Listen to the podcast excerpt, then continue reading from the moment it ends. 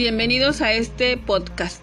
Mi nombre es Ercilia Ruth Puente Álvarez, matrícula 26657 y los saludo cordialmente con el gusto de siempre. A continuación les presentaré el tema del día de hoy, el cual lo considero nos, nos ayudará a reforzar nuestro conocimiento como emprendedores y empresarios, el cual es planeación financiera. La información fue sustraída del libro Planeación Financiera Estratégica, el autor Alfonso Ortega Castro del año 2008. Y los invito a que lo lean, lo conozcan y bueno, les guste porque es muy importante estar enfocados en ese tema y más si, como lo mencioné, nos interesa algún día ser emprendedores o bien ya cuando tengamos nuestra empresa. El capítulo que vamos a abarcar es capítulo 7, la planeación financiera. Y va contenido con los siguientes conceptos. Como número 1, la introducción. Número 2, conceptos. Número 3, planeación financiera estratégica. Número 4, presupuestos. Número 5, planeación financiera de corto plazo. Número 6, planeación financiera a largo plazo. Número 7, costo de capital. Número 8, herramientas de la planeación financiera. Número 9. Estados presupuestos. Número 10. Estados pro forma. Número 11. Modelos de generación de valores económicos. Como nos damos cuenta, todos estos temas son muy importantes. Como primer punto, entrando en el tema, vamos a ver la introducción. Aquí vemos que, por ejemplo, la planeación financiera fue creada por profesores de la Universidad de Harvard en los años 60 y es importante en el ámbito de los negocios, ya que de ella depende el éxito de, los, de las inversiones. Es decir, si se planean bien las finanzas, será posible lograr que el dinero de las empresas o de las personas se invierta en los instrumentos que generen mayores rendimientos. Por eso es fundamental que las personas dedicadas a los negocios sepan hacer una buena planeación financiera. El objetivo de este capítulo es introducir al lector a la planeación financiera, a fin de que sepa que, en qué consiste, cómo se lleva a cabo, cuál es su función y cuál es la mejor manera de aprovechar esta herramienta de la administración, la contaduría y las finanzas. En este capítulo se verán el concepto, la función, el objetivo y las herramientas de la planeación financiera. Como segundo punto vamos a ver el concepto.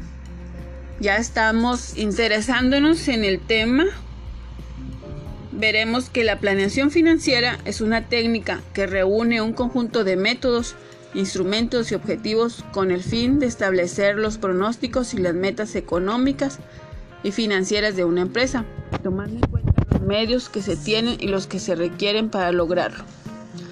Muy bien, también puede decir que la planeación financiera es un procedimiento en tres fases para decidir qué acciones se habrán de realizar en el futuro para lograr los objetivos trazados. Estos puntos son planear lo que se desea hacer, llevar a la práctica lo planeado y verificar la eficacia de lo que se hace. Mediante un presupuesto, la planeación financiera dará a la empresa una coordinación general del funcionamiento. Asimismo, reviste gran importancia para el funcionamiento y la supervivencia de la organización. Este procedimiento tiene tres elementos clave. Como número uno, la planeación del efectivo consiste en la elaboración de presupuesto de caja sin un nivel adecuado de efectivo y pese al nivel que presenten las utilidades, la empresa está expuesta al fracaso. Como número 2, la planeación de utilidades se obtiene por medio de los estados financieros, pro forma, que muestran los niveles anticipados de ingresos activos y pasivos y capital social. Número 3. Los presupuestos de caja y los estados de proforma son útiles para la planeación financiera interna y son parte de la información que exigen los prestamistas. Muy bien, la planeación financiera es útil para Analizar la influencia mutua entre las opciones de inversión y financiación de las que dispone la empresa. Otro punto importante es proyectar las consecuencias futuras de las decisiones presentes al fin de evitar sorpresas y comprender la conexión entre las decisiones actuales y las que se produzcan en el futuro.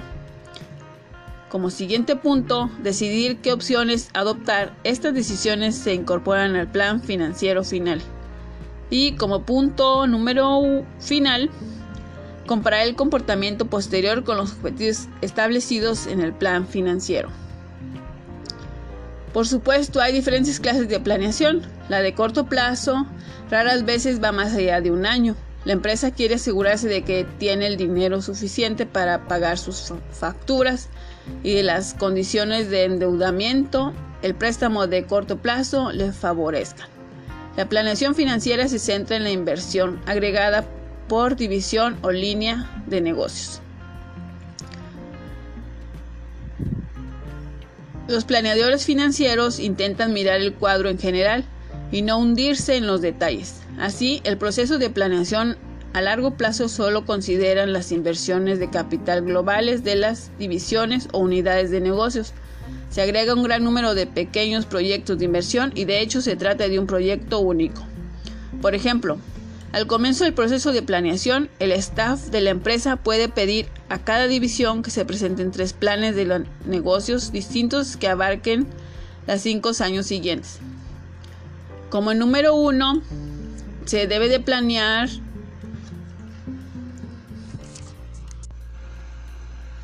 un plan de crecimiento emprendedor con fuertes inversiones de capital y productos nuevos, así como una mayor cuota de participación en los mercados existentes o su ingreso en otros. Un, número 2. Un plan de crecimiento normal en el que la división crezca en forma paralela a sus mercados pero no a expensas de sus competidores. Número 3 un plan de reducción y especialización diseñado para minimizar los desembolsos de capital exigido, lo cual puede significar la liquidación gradual de la división. Los planeadores pueden añadir una cuarta opción. Número 4. Desinversión. Venta o liquidación de la división. Cada alternativa lleva asociada una corriente de flujos de tesorería previstos Así pues, las opciones pueden analizarse como cuatro proyectos de capital mutuamente excluyentes.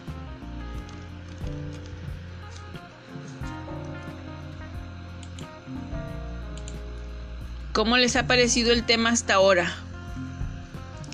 ¿Es interesante? ¿Qué opinan? Muy bien. La estrategia se definió como un patrón de objetivos que habla de alcanzarse mediante las políticas y procedimientos en los niveles de, de, tal manera que la empresa conozca qué tipo de negocio está y de qué forma debe operar para satisfacerlo. La estrategia tiene dos fases o tareas importantes. Como inciso A tenemos su formulación, como inciso B su implantación. Muy bien.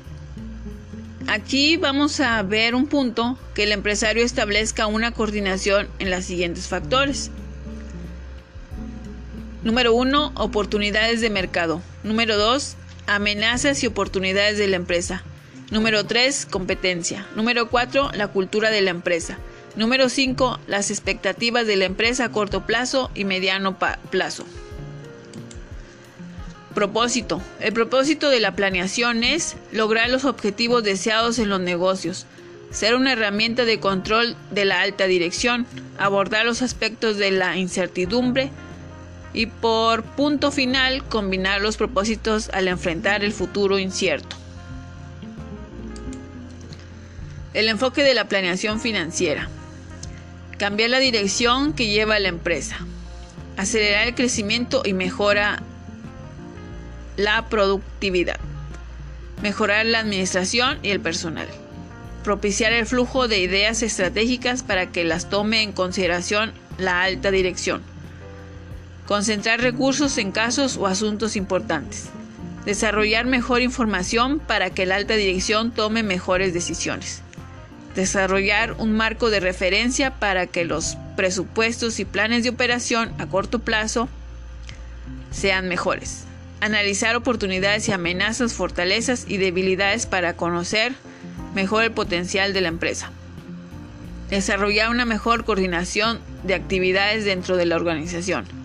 Desarrollar una comunicación óptima. Mejorar el control de las operaciones.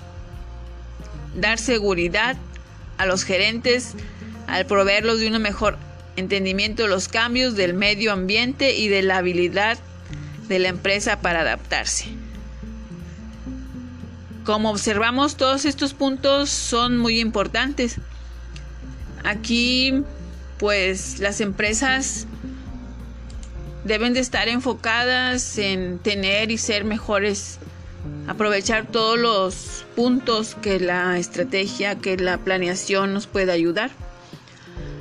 Los objetivos es minimizar el riesgo y aprovechar las oportunidades y los recursos financieros, decidir de manera anticipada las necesidades de dinero y su correcta aplicación, buscando su mejor rendimiento y su máxima seguridad financiera. Otro objetivo es que el sistema presupuestario es la herramienta más importante en la que se cuenta la administración moderna para alcanzar sus metas. Muy bien, la planeación estratégica nos ayuda con ciertos logros. Por ejemplo, la planeación financiera expresa la forma en que se deben cumplir los objetivos financieros. Por tanto, un plan financiero es la declaración de lo que se pretende hacer en el futuro. Casi todas las decisiones requieren largos periodos de espera, lo cual significa que se necesita mucho más tiempo para realizarlas. En un mundo incierto, esto hace que las decisiones se tomen con mucha anticipación a su puesta en práctica. Dada la posibilidad de que la empresa dedique mucho tiempo a examinar los diferentes escenarios que son básicos para el plan financiero de la compañía, parece razonable preguntar qué logrará el proceso de planeación. Hasta aquí es muy importante tomar en consideración que la planeación financiera nos ayuda a tener estos logros en consideración y pues vamos a ir analizando cada punto que se ve en este tema. Por ejemplo, los elementos de la planeación financiera son cinco elementos. Como número uno, identificar problemas y oportunidades. Número 2. Fijación de metas y objetivos. Número 3. Diseñar un procedimiento para encontrar posibles soluciones. Número 4. Escoger la mejor solución. Número 5. Tener algunos procedimientos de control para comprobar los resultados que se obtuvieron como mejor solución. Muy bien, Vamos a pasar al tercer punto, que es la planeación financiera estratégica. Es una herramienta o técnica que aplica el administrador financiero para evaluación proyectada, estimada o futura de un organismo con el fin de prever las necesidades de dinero y su correcta aplicación en busca de, de su mejor rendimiento y máxima seguridad. La planeación estratégica financiera implica la toma de decisiones de carácter financiero, de efecto duradero y difícilmente irreversible. Es una planeación de largo plazo que consiste en la identificación sistemática de amenazas, oportunidades, así como las fortalezas y debilidades. Realizar, realiza un análisis de entorno de los recursos que le permiten a una organización establecer misiones, objetivos y metas financieras por alcanzar. Lo que es la planeación estratégica. La planeación estratégica es un proceso para analizar las influencias mutuas entre las alternativas de inversión y financiamiento de las que dispone la empresa. Número 2 proyectar las consecuencias futuras de las decisiones presentes a fin de evitar sorpresas y comprender las conexiones entre las decisiones actuales y las que se produzcan en el futuro. Número 3. Elegir las opciones. Número 4. Comparar el comportamiento posterior con los objetivos establecidos. Las, Características. Es una herramienta o técnica financiera. Deben aplicarla el administrador, el administrador financiero, el gerente de finanzas, el contador, etc. El objetivo principal de la evaluación proyectada de las necesidades de dinero. Métodos de planeación financiera estratégica. Es el orden que se sigue para separar, conocer y proyectar los elementos descriptivos y numéricos necesarios para la evaluación futura de la empresa. El punto de equilibrio, planeación de utilidades, apalancamiento y riesgo de operación, apalancamiento y riesgo de financiero, pronóstico financiero, estado de origen y ampliación de fondos de proforma. Las partes del proceso de planeación financiera estratégica son los fines, especificar las metas y objetivos, los medios, elegir políticas, programas, procedimientos y prácticas en las que habrán de alcanzarse los objetivos, los recursos que determinan los tipos y las cantidades de recursos que se necesitan, así como definir cómo se van a adquirir, generar y asignar. Realización. Delinear los procedimientos para tomar decisiones. Control. Prever o detectar errores o fallas previstos y corregirlos. Cambios en las tasas impositivas. Cuando se incrementan los impuestos, se reducen los riesgos disponibles de las personas y las utilidades de, los, de las corporaciones, después de deducir los impuestos. La deducción del ingreso disponible disminuye el poder adquisitivo de los individuos y, por lo tanto, la demanda de bienes y servicios. La caída de las utilidades de las corporaciones después de impuestos minimiza las ganancias potenciales de las nuevas inversiones y al mismo tiempo los fondos de las corporaciones disponibles para la inversión. Muy bien, vamos a pasar al punto de los presupuestos. La palabra presupuesto se compone de dos raíces latinas, pre, que significa antes o delante de, y supuesto, ¿Qué significa hecho? Formado por tanto, presupuesto, significa antes de lo hecho.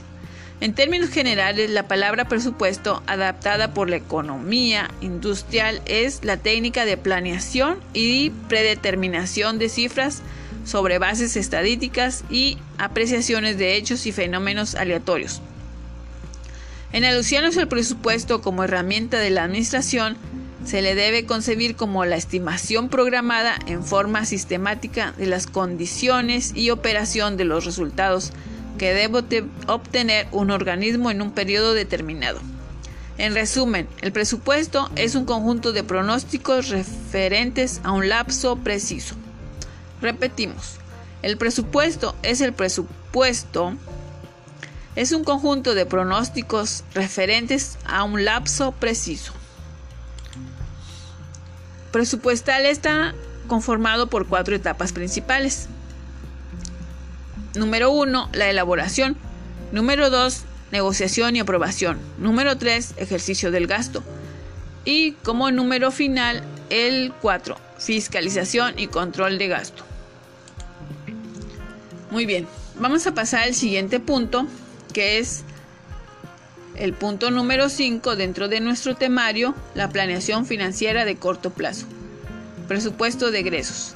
El presupuesto de egresos está integrado por presupuesto de inversiones, producción, costos de producción y compras. Presupuesto de corto de distribución y administración. Incluye los presupuestos de gastos de venta, gastos de administración. Presupuesto de impuestos sobre la renta, presupuestos de aplicación de utilidades, presupuesto de otros egresos, presupuestos de inversiones a un, a un año. Presupuestos de ingresos. El cómputo anticipado de los ingresos es el primer paso en la implementación de todo programa presupuestal, ya que este reglón proporciona los medios para poder disfrutar las operaciones. El presupuesto de ingresos está formado por el presupuesto de ventas y el presupuesto de ingresos. Presupuesto de efectivo. Se refiere sobre todo a la cantidad de efectivo que la empresa debe tener siempre disponible para poder afrontar las necesidades ordinarias de recursos para efectuar las erogaciones correspondientes. El nivel de efectivo con que cuente una empresa involucra los ingresos y egresos, cuya diferencia será el total de efectivo que se posea. Como ya se mencionó, es importante conocer el nivel de efectivo con la finalidad de solventar las obligaciones y requerimientos de la empresa. Por tanto, para elaborar el presupuesto se debe considerar el importe de los cobros a los clientes, la cantidad de salarios a los trabajadores y los pagos a los proveedores, el impuesto al valor agregado, las inversiones en equipo, el ISR, los dividendos a los socios o accionistas y el reparto de la PTU, entre otras operaciones, cuyas cantidades deberán determinarse con base en el entorno de operaciones que genere cada uno de estos conceptos. Aquí se trata de un plan o proyección de ingresos y egresos en efectivo durante cierto tiempo.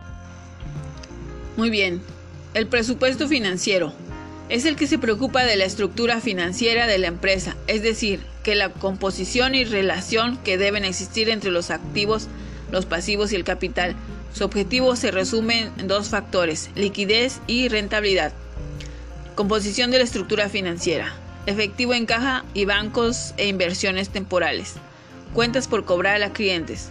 Inversiones permanentes. Deudas a corto plazo y largo plazo cuentas por pagar a proveedores, gastos e impuestos por pagar, capital y utilidad retenidas. Muy bien. Hasta aquí este punto vamos a pasar al punto número 6, que es la planeación financiera a largo plazo. Como punto vamos a ver el presupuesto a largo plazo. Este documento refleja el nivel de las operaciones y acciones que por lo general abarca un periodo de 1 a 5 años y que no se trata de un presupuesto que indiquen las proyecciones y tendencias a futuro, sino que procura consignar las estrategias y acciones futuras que la empresa deberá elaborar a fin de lograr sus objetivos planeados. El objetivo de la planeación a largo plazo como primer punto, los objetivos de la empresa consigue con la planeación a largo plazo son, inciso A, proporcionar una imagen de lo que será la empresa. Inciso B, mantener un recurso sostenido de acción. Inciso C, permitir la toma de decisiones. Inciso D, evaluar el factor humano clave. Inciso E, facilitar los financiamientos futuros. Inciso F, lograr el desarrollo técnico en todos los campos. Y Inciso G. Evaluar el futuro de la empresa. Muy bien, vamos a pasar al punto número 7, que es el costo de capital. El costo de capital es la tasa de rendimiento que debe obtener la empresa sobre sus inversiones para que su valor en el mercado permanezca inalterado. Hay que considerar que este costo también es la tasa de descuento de las utilidades empresariales futuras. Por ello, el administrador de las finanzas empresariales debe proveerse de las herramientas necesarias para tomar las decisiones sobre las inversiones que más le convengan a la organización. En el estudio del costo de capital se tienen como base las fuentes específicas de capital para buscar los insumos fundamentales para determinar el costo total del capital de la empresa. Estas fuentes deben ser de largo plazo, ya que son las que se otorgan un financiamiento permanente.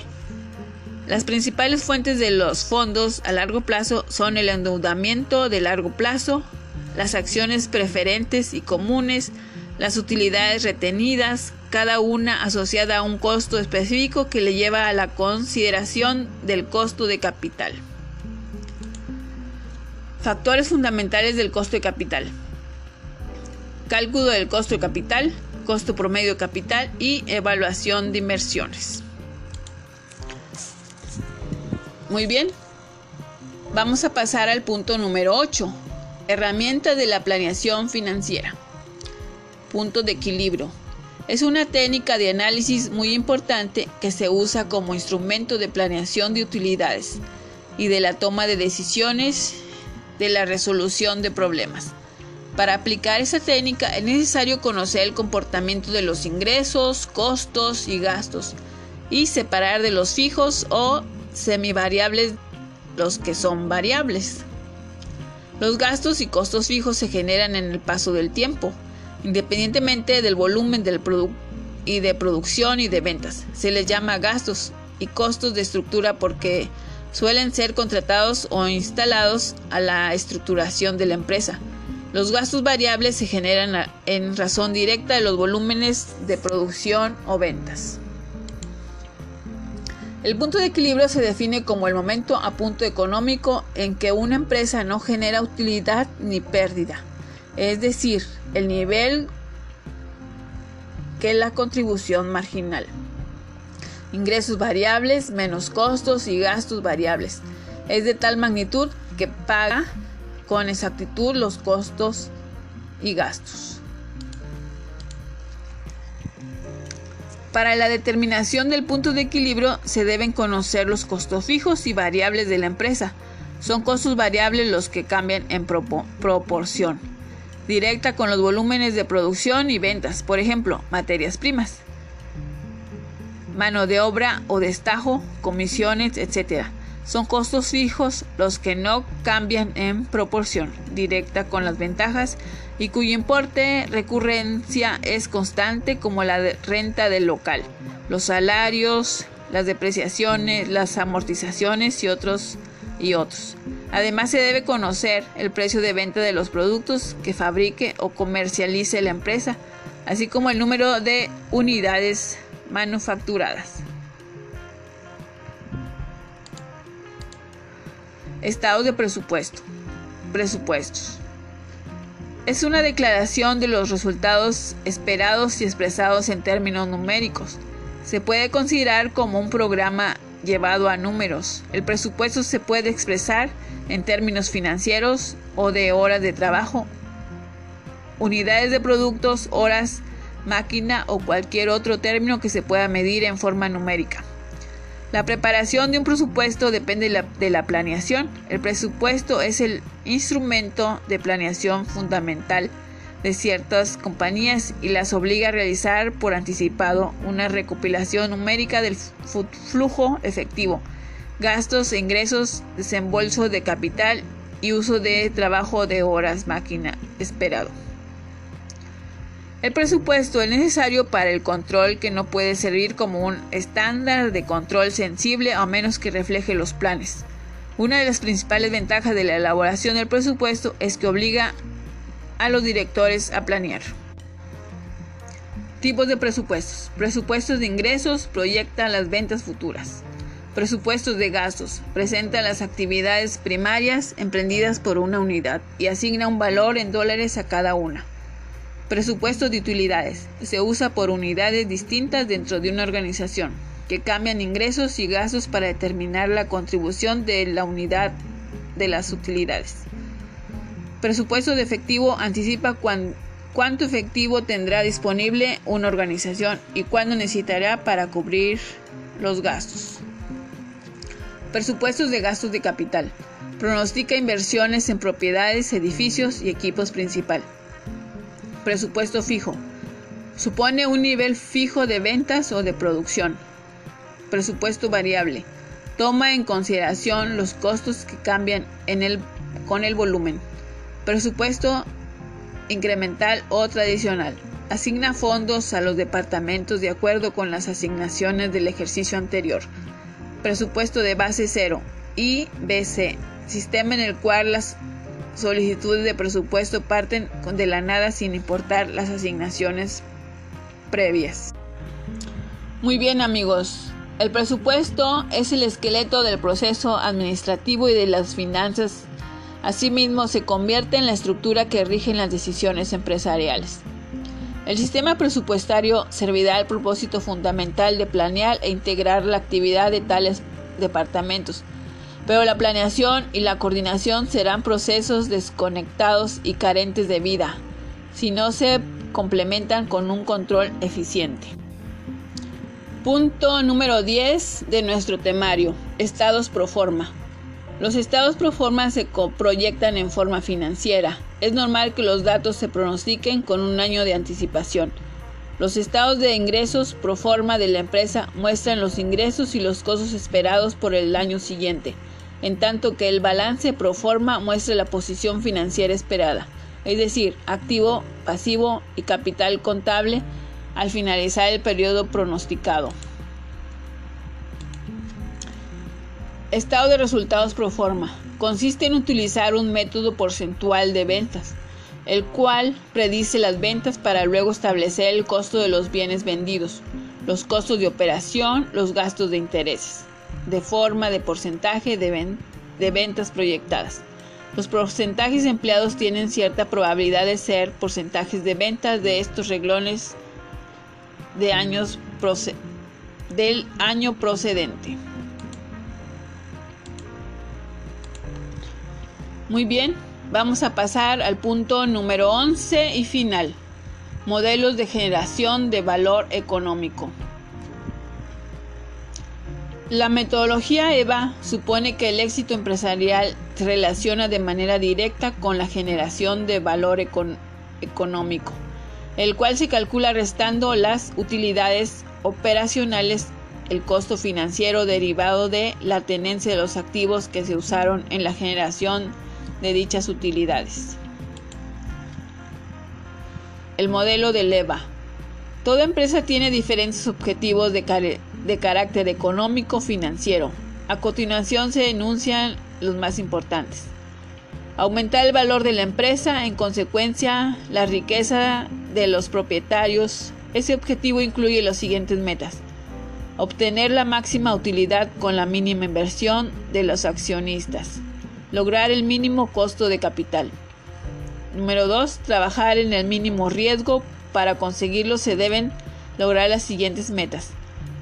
Proporción equilibrada entre el endeudamiento y la inversión de las propietarias proporción equilibrada entre las obligaciones financieras de corto y largo plazo, cobertura de los diferentes riesgos de cambio, de intereses del crédito y de los valores bursátiles. Número 3. Disponer de niveles óptimos de liquidez. Para ello se tienen las siguientes metas. Financiamiento adecuado de los activos corrientes y equilibrio entre los recaudado y los pagos. Otro punto importante es la tasa diferencial de capital acción o accionistas de valor añadido. Una medida del funcionamiento del valor de una compañía o los accionistas a partir del cálculo básico en el beneficio del, fin, del funcionamiento neto después del impuesto. No PAT. A esto se le resta el costo de capital de la omisión de la deuda, con base en el costo medio cargado del capital de la compañía. A eso se le conoce como WACC. Usar el valor comercial de la compañía en lugar del valor de la contabilidad a partir del cálculo previo dará al mercado de valor añadido, se conoce como las siglas MWA, a los accionistas. Marcado de valor añadido MWA.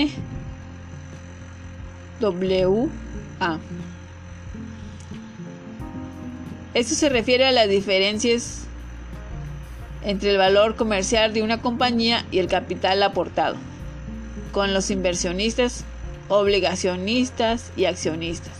Es decir, es la suma de todas las demandas capitales llevadas a cabo contra la compañía más el valor comercial de la deuda y de la equidad. Cuando más alto sea el MWA, es mejor un MWA alto indica que la compañía ha creado una utilidad sustancial para los accionistas. Un MWA negativo significa que el valor de las acciones y las inversiones de la gerencia es menos que el valor del capital contribuido a la compañía por los mercados de capitales, lo cual significa que se les ha destruido la abundancia o el flujo de efectivo agregado. Es la diferencia entre el flujo de liquidez de funcionamiento de una compañía exige y el flujo de liquidez de funcionamiento que genera. El primero es el efectivo que la compañía requiere para solventar los costos del negocio dentro de un periodo determinado.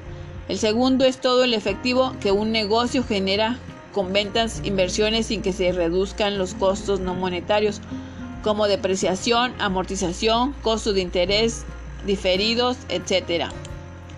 A manera de resumen, presentaré un cuestionario para reforzar finalmente toda la información aquí vista. Y bueno, vamos a verificar los puntos más importantes. Aquí vamos a presentar 15 preguntas, las cuales nos ayudarán a reforzar nuestro, nuestro tema visto del capítulo 7. Como hemos visto, todo es muy importante y muy interesante. Son herramientas que nos ayudarán en el adecuado desenvolvimiento como empresario o emprendedor. Como punto número uno, tenemos la pregunta que dice, ¿qué es la planeación financiera?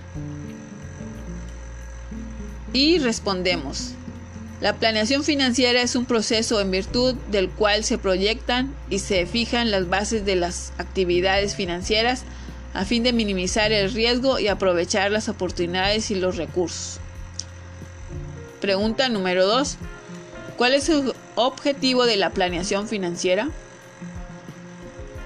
Y el objetivo es minimizar el riesgo y aprovechar las oportunidades y los recursos financieros, decidir en forma anticipada las necesidades de dinero y su correcta aplicación buscando su mejor rendimiento y su máxima seguridad financiera. Pregunta número 3. ¿Qué es la planeación estratégica financiera? Respuesta. Es una herramienta o técnica que se aplica el administrador financiero para la evaluación proyectada, estimada o futura de un organismo, con el propósito de prever las necesidades de dinero y su correcta aplicación, buscando su mejor rendimiento y máxima seguridad. Pregunta número 4. ¿Cuáles son los métodos de la planeación estratégica financiera? Muy bien, la respuesta es el punto de equilibrio, la planeación de utilidades, apalancamiento y riesgo de operación, apalancamiento y riesgos financieros, pronósticos financieros, estado de origen y aplicación de fondos pro forma. Pregunta número 5. ¿Qué es un presupuesto? Respuesta. Es la estimación programada en forma sistemática de las condiciones de operación y de los resultados que pretende obtener un organismo un periodo determinado. Pregunta número 6. ¿Qué mide el apalancamiento financiero? Respuesta. Mide el efecto de la relación entre el porcentaje de crecimiento de la utilidad antes de intereses o impuestos y el porcentaje de crecimiento de la deuda o bien el número de veces que la y IT contienen la carga de, deuda, de la deuda. Pregunta número 7. ¿Qué es el costo de capital? Respuesta. El costo capital es la tasa de rendimiento que debe obtener la empresa sobre sus inversiones para que su valor en el mercado permanezca inalterado teniendo en cuenta que este costo es también la tasa de descuento de las utilidades empresariales futuras. Por esto, el administrador de las finanzas empresariales debe proveer de las herramientas necesarias para tomar las decisiones sobre las inversiones a realizar y, en consecuencia, las que les convengan a la organización. Pregunta número 8. ¿Qué es el punto de equilibrio? Respuesta. El punto de equilibrio se define como el momento o punto de económico en el que una empresa no genera utilidad ni pérdida, es decir, el nivel en que la contribución marginal, ingresos variables menos costos y gastos variables, es de gran magnitud que, que paga con exactitud los costos y gastos. Pregunta número 9. ¿Qué supone el EVA? Respuesta. Supone que el éxito empresarial está relacionado de manera directa con la generación de valor económico que se calcula restando a las utilidades operacionales el costo financiero para la tenencia de los activos que se usaron en la generación de dichas ganancias. pregunta número 10. Mencionen los propósitos de la planeación financiera. Respuesta. Lograr los objetivos deseados en los negocios. Número 2. Es una herramienta de control de la alta dirección. Número 3 Trata con aspecto de incertidumbre. Número 4. Combinación de propósitos al enfrentar futuros inciertos. Pregunta número 11. ¿En qué consiste el presupuesto de producción? Respuesta. Se basa en las ventas previstas y la determinación de un inventario básico, es decir, deben calcularse las ventas y un inventario básico para poder determinar la producción. Pregunta número 12. ¿Qué es el presupuesto financiero? Respuesta. Es el que se ocupa de la estructura financiera de la empresa, es decir, de la composición y relación que debe existir entre los activos, pasivos y capital. Su objetivo se resume en dos factores, liquidez y rentabilidad. Pregunta número 13. ¿Cuáles son los objetivos de la planeación de largo plazo? Respuesta. Proporcionar una imagen de lo que se verá la empresa. Número 2. Mantener un curso sostenido de acción. Número 3. Permitir la toma de decisiones. Número 4. Evaluar el factor humano clave. Número 5. Facilitar los financiamientos futuros. Número 6. Lograr el desarrollo de técnicas en todos los campos. Número 7. Evaluar el futuro de la empresa. Pregunta número 14. ¿Cuáles son los factores fundamentales del costo de capital? Respuesta. El grado de riesgo comercial y financiero costos de acciones preferentes, costo de acciones comunes y costo de las utilidades retenidas. Pregunta número 15. ¿Qué son los estados de proforma? Respuesta. Los estados de proforma son estados financieros proyectados.